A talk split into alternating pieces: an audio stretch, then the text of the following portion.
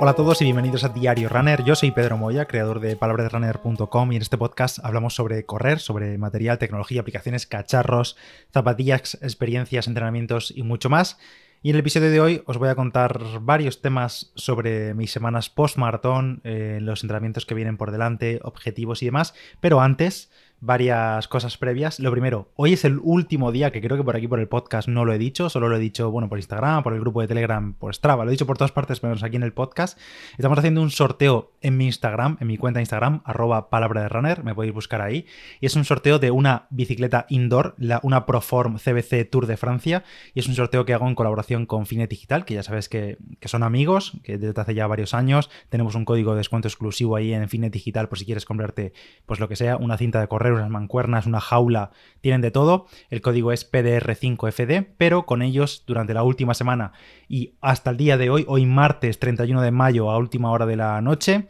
Em, estoy sorteando esta Proform CBC Tour de Francia, es una bicicleta indoor y además de la bicicleta también en sorteo el ganador se lleva em, un año de la plataforma eFit, que es una suscripción con la que es compatible la bicicleta y en esta plataforma pues hay entrenamientos, hay clases online con distintos monitores, tanto en directo como grabadas, hay miles de horas de clases, también hay en plan conectar la tablet y te aparecen rutas en tiempo real, por ejemplo subiendo el Tourmalet en, grabado en una cámara encima de la bicicleta, entonces tú lo tienes ahí puesto el iPad delante de la bicicleta y la bicicleta se va ajustando la Proform CBC Tour de Francia, que tenéis análisis de esta bicicleta en la web, en palabraderunner.com, se va ajustando la resistencia a la clase o a la ruta o lo que sea. Y si no, pues siempre puedes cambiarlo tú automáticamente desde el panel de la bicicleta o desde la tablet y ajustas la resistencia electromagnética porque es 100% silenciosa y no hace ningún tipo de ruido. Así que hasta hoy, a última hora, puedes participar en el sorteo. Es un sorteo clásico, muy fácil, dejar un comentario mencionando a algún amigo, compartir la publicación, mencionarme en stories, vamos, lo típico de siempre y te puedes llevar un pedazo de bicicleta indoor para, para casa o para tu gimnasio o para donde tú quieras y esta suscripción de un año a eFit. Tienes el sorteo en mi Instagram y si no también te dejo el enlace en la nota del episodio directamente a la publicación que es, pero vamos, que se ve muy claro porque aparece la bicicleta en portada. Hay por cierto que no le he dicho, pero la bicicleta que sorteo es la misma que yo tengo, es decir, la que yo tengo ahora mismo en mi casa, esa misma es la unidad que voy a sortear, la embalo, la dejo toda bien preparada y se la enviaré directamente al ganador o a la ganadora. Bueno, esta es la semana 4 tras la maratón de Barcelona y os voy a contar un poco los entrenamientos de estas últimas semanas, sensaciones y un poco pensamientos futuros para los próximos meses. Como dije hace unos días, eh, tras la crónica de la maratón de Barcelona, que lo tenéis aquí en el podcast de hace unas semanas, em, la recuperación fue muy buena, la verdad estoy muy entero, cero molestias los días posteriores a la maratón, muy poca fatiga posterior, la verdad. Pero en cualquier caso, las dos semanas posteriores a la propia maratón, las últimas hace dos semanas, eh, me las tomé con mucha calma en cuanto a entrenamientos. Es más, eh, tras la propia maratón el domingo, me tomé tres días de descanso total eh, de correr, quiero decir, pues simplemente pues paseos y el día a día y ya está, pero de entrenamiento como tal, cero entrenamiento, no hice nada. Hay gente que sí que prefiere salir a trotar y demás. Yo en esos días no hice nada, lunes, martes y miércoles, cero kilómetros, cero actividad Em, simplemente me dediqué a comer y a beber, que era lo que el cuerpo pedía, y a dormir, y ya está. Eso sí, el jueves, tras la maratón, me encontraba bastante bien y lo más importante, tenía ganas de salir a correr. Tenía, pues eso, ganas de, salir al asfalto, hacer kilómetros, y esto lo digo como algo obvio, pero no es tan obvio, porque no sería la primera vez que en mi caso, tras cumplir un objetivo, tras pues hacer una carrera que tenía muchos meses en mente y muchos meses preparándola, pues me entra la pereza después de correr, después de correr esa carrera, me entra la pereza, me entra un bloqueo de no tener siguiente meta y por tanto dejarme. Me dejo unas semanas porque no quiero salir a correr, no tengo ganas y ya está. Pero en este caso no ha sido así. Tenía bastantes ganas de, salir a correr y como me encontraba bien, sin molestias ni nada, pues el jueves salí. Y esos días, eso sí, fueron días muy, muy tranquilos, vamos, eh, sin pasar de zona 1, zona 2 de pulso muy, muy tranquilitos, trotes simplemente eh, jueves, viernes y sábado. Y el domingo, justo siete días después de la maratón, como me encontraba tan bien, pues decidí hacer una, salida más larga, una tirada más larga y progresiva en el ritmo. Y pues me salió fenomenal. Eh, salí directamente a 4.30 al primer kilómetro, empecé a 4.30 y acabé en el kilómetro 15 a 3.50 minutos por kilómetro para finalmente completar esa tirada larga de 18 kilómetros a 4.18 de media, porque creo que los tres últimos kilómetros los hice a 4.30 y pico, 4.30 y largos, eh, hasta llegar a, casa otra vez. Esa semana post-maratón salieron 43 kilómetros de pues mm, jueves, viernes, sábado de rodaje y el domingo esa tirada un poquito más larga. Y la semana 2, digamos, después de la maratón, la semana siguiente a esos cuatro días, me la tomé todavía con más calma con solo tres días de correr, que salieron en total pues unos 30 kilómetros en toda la semana, más o menos a 10 kilómetros por día, aunque algún día hizo más, hice más y otro día hice menos, pero de media 10 kilómetros por día. Pero en cambio, lo que hice fue esa semana retomar el gimnasio con tres sesiones de gimnasio, que de momento sigo cumpliendo a rajatabla, la verdad, los días de gimnasio, incluso a día de hoy. Estoy yendo entre 3-4 días de gimnasio por semana y de momento me mantengo ahí. Tras los primeros días de grandes agujetas, sobre todo los días de, de pierna, el primer día de pierna, pues luego los días posteriores estaba fundido, pero ya después de ese impacto inicial que pasa siempre después de dejar el gimnasio unas semanas, eh, ya estoy de, vuelta a la carga y espero no dejarlo. Durante estas últimas dos semanas de más calma, también me he dedicado a pensar mm, qué preparar, qué plan empezar, digamos. Eh, mi único objetivo a la vista en el que estoy inscrito como tal, que va a haber carrera y todo, es la media maratón de Valencia, que es en octubre, y, pero todavía queda mucho. Y tras tantos meses con los planes de maratón de Fishinger, pensé un poco también en darle una oportunidad a su libro de distancias menores. El libro, ya sabéis que Fishinger, que lo hemos hablado aquí en alguna ocasión, tiene varios libros con planes de entrenamiento, bueno, eh, más allá de los planes con cómo entrenar, eh, tiene el de Advanced Marathoning, el, de, el libro tal cual de maratón, el que se centra 100% en maratón, y luego tiene el de Faster Road Racing, que es el que abarca de entre 5 kilómetros a media maratón, de 5 a media maratón. Y dentro hay planes también, pues de 10, creo que de 15 millas, eh, de media maratón como máximo, pero bueno, ese libro es de distancias más cortas, de 5 a media maratón.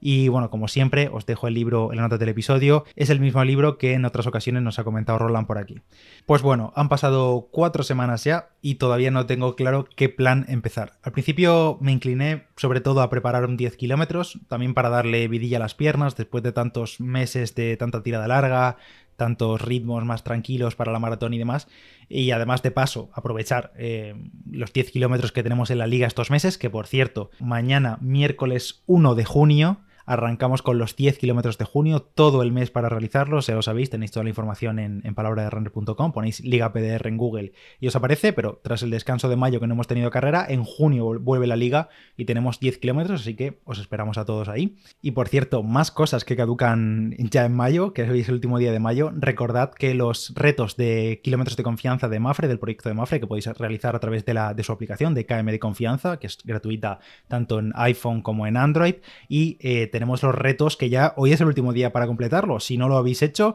tenemos cuatro retos activos, el de 25 horas caminando, que entre todos los participantes se sortean packs deportivos de ASICS y de Garmin, merchandising de Garmin, pero también puedes subir tu actividad para completar los retos de correr. En concreto hay tres retos de 8 kilómetros y medio, de 21 kilómetros y el más gordo de este mes de mayo, que era el de 30 kilómetros. Y ojo que los premios aquí eran todavía más suculentos, porque se sorteaban un dorsal para la media maratón de Lisboa y otro dorsal para la maratón de Lisboa entre todos los participantes de estos retos de 21 y de 30 kilómetros. Así que si todavía no has participado en los retos de KM de confianza, de kilómetros de confianza, te descargas la aplicación, te registras, que es 100% gratis, puedes conectar tu perfil de Strava o de Polar o de Sunto o de Garmin o subirlo de forma manual, indicas eh, tu actividad cuál ha sido y ya está, y tienes ya participas en el reto, aparecerás en la clasificación y cuando den los premios, pues estarás entre ellos. Así que eh, dentro de unas semanas, de todas formas, como empieza junio, os comentaré también por aquí por el podcast los retos que tenemos para junio y si no, en la web en kmdeconfianza.com tienes toda la información.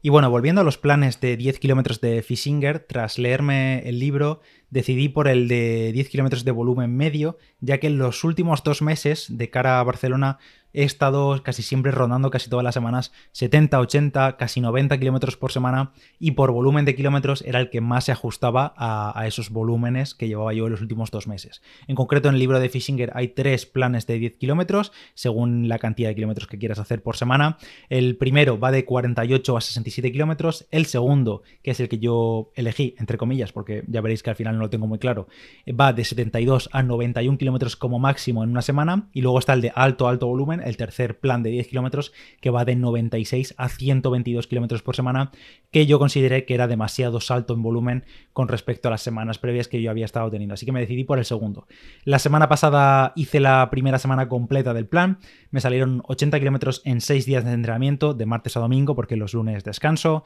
Combinado esto con 4 días de gimnasio y por tanto, irremediablemente, estoy doblando varios días por semana, mm, casi 3 días doblo. Intento, eso sí, dejar bastantes horas de distancia entre sesión y sesión o corro, normalmente corro por la mañana porque ya hace bastante calor y prefiero quitármelo cuanto antes por la mañana y a última hora del día, por la tarde, bien entrada la tarde, hago la sesión de gimnasio o el día que descanso, que son los lunes, pues hago directamente el gimnasio a primera hora y listo. Pero si soy sincero, la verdad que no estoy cumpliendo el plan de Fissinger al pie de la letra. Sí que cumplo más o menos las líneas generales del plan, días de intensidad, días de rodaje, días de recuperación suavecito, eh, días de bloques a umbral, que de momento estos son mis días favoritos, la verdad, me estoy pegando unas calentadas controladas que me están gustando bastante, me están flipando y además me están saliendo ritmos geniales, por ejemplo, este pasado miércoles, el primer mm, miércoles de umbrales del plan, son bloques de 10 minutos a umbral, 3 de recuperación, 8 minutos a umbral, 3 de recuperación, 8 minutos a umbral y pues salieron bloques a 3.46,